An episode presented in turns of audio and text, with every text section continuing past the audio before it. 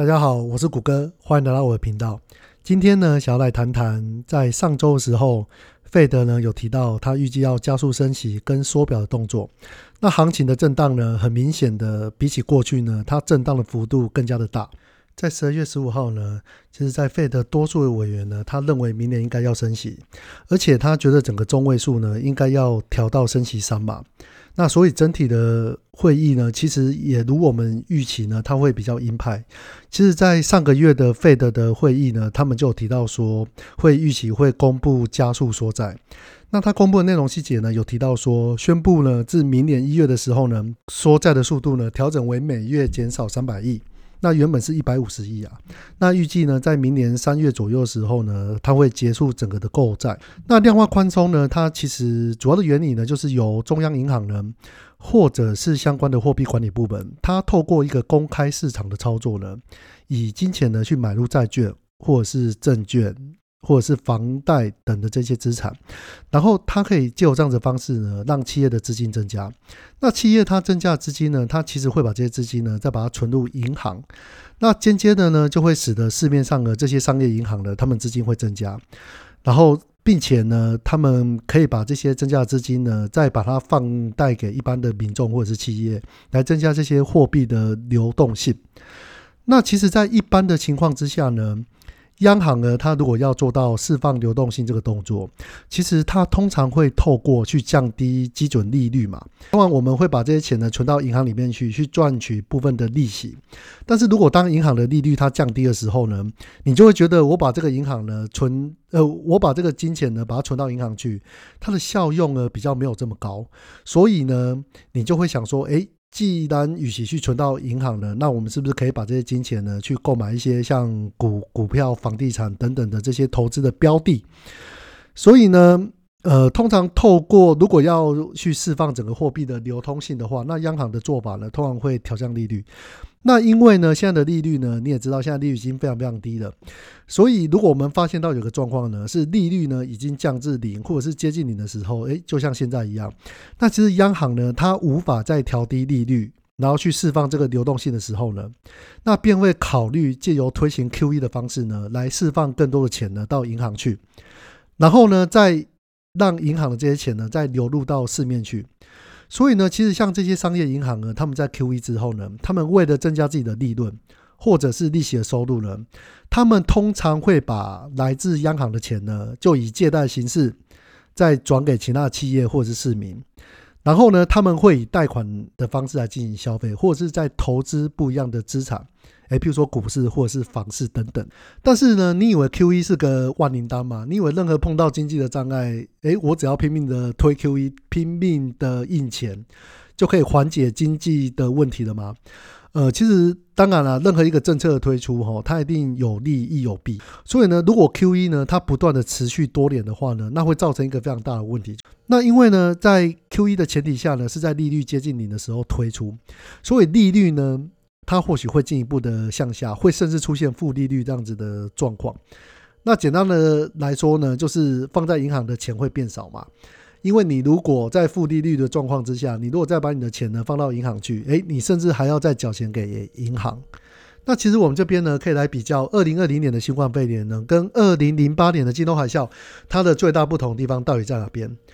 你会发现到，当这两件事情在发生的时候呢，其实美国政府呢，他们就很果断的去实行 Q E 这样的政策。那金融海啸呢，它这个部分呢，就是属于它资产的。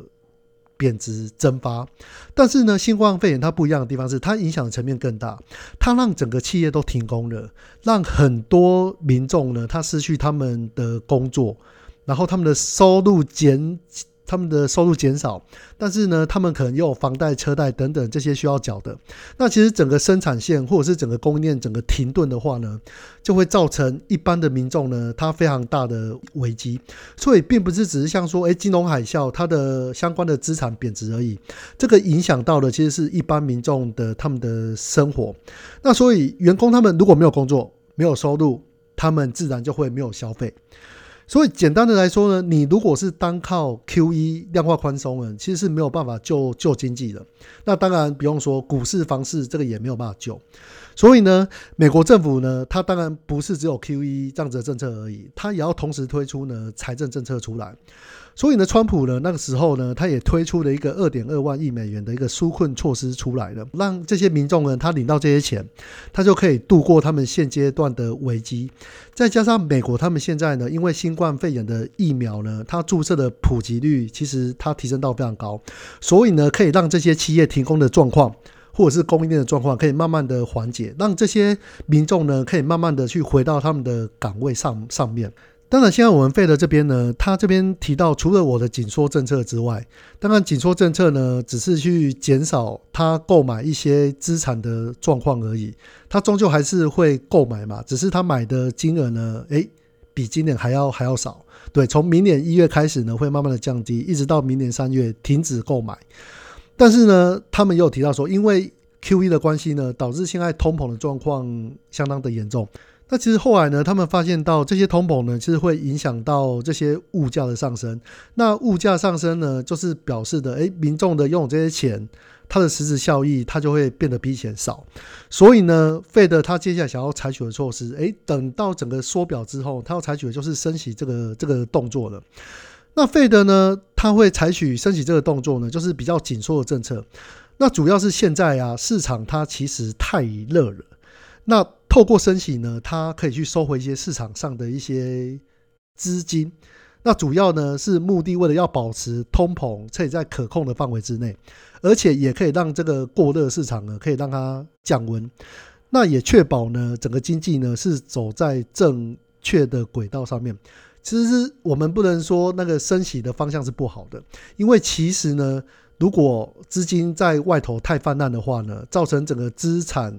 泡沫、通膨发生的话，这也是个非常严重的状况。所以借由升息的方式呢，其实它可以去缓解这些状况，让整个经济呢可以持续的走在正轨上面。呃，一般企业它借贷成本可能会增加，因为升息之后嘛，它的利息可能就变得比以前高了，那也会影响到我们一些个人的房贷等等的。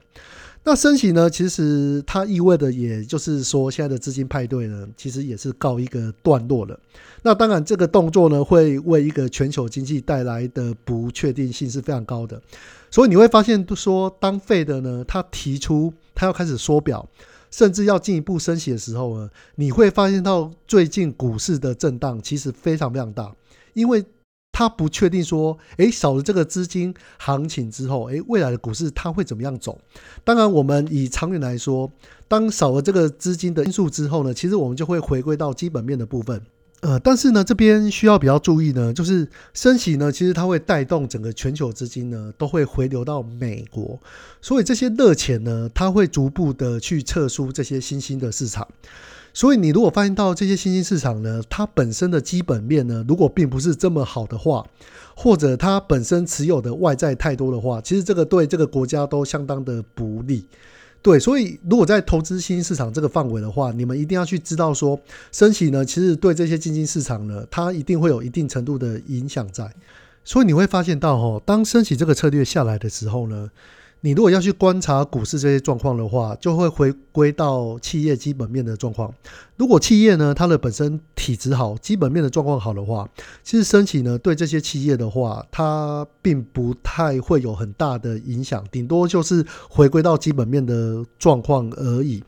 那如果你观察到一些总经数据的话，如果这个国家呢，它的整个就业市场的状况，或者是消费的状况，甚至到企业获利的状况都还不错的话，那其实呢，升息呢，只是把这些过热的一个市场情绪呢，把它做一个缓和。所以哈，我们现在可以来看看哦，在十二月十五号的时候，当费德发出这样子的讯息之后呢，其实股票呢，最近就很像在洗三温暖一样。你会发现到从从十二月十五号呢发布这个消息之后，其实整个美股是涨的哦。哇，这个时候我们就会发现到哇，这个。利空不跌啊，那可能是股市非常的强劲。可是想不到呢，到十二月十六号、十七号的时候，甚至到二十号，它连续跌了三天，哇！大家这个市场就有一点恐慌了。一直到十二月二十一号到二十二号的时候，其实这两天呢都是涨的。那包含我昨天看美股的状况，其实它也是涨的。所以你会发现到，哎，当他发布了这个消息呢，其实它第一天是涨的，结果后面跌了三天，那接下来又连续涨了三天，所以你会发现到这段时间呢，其实就很像在，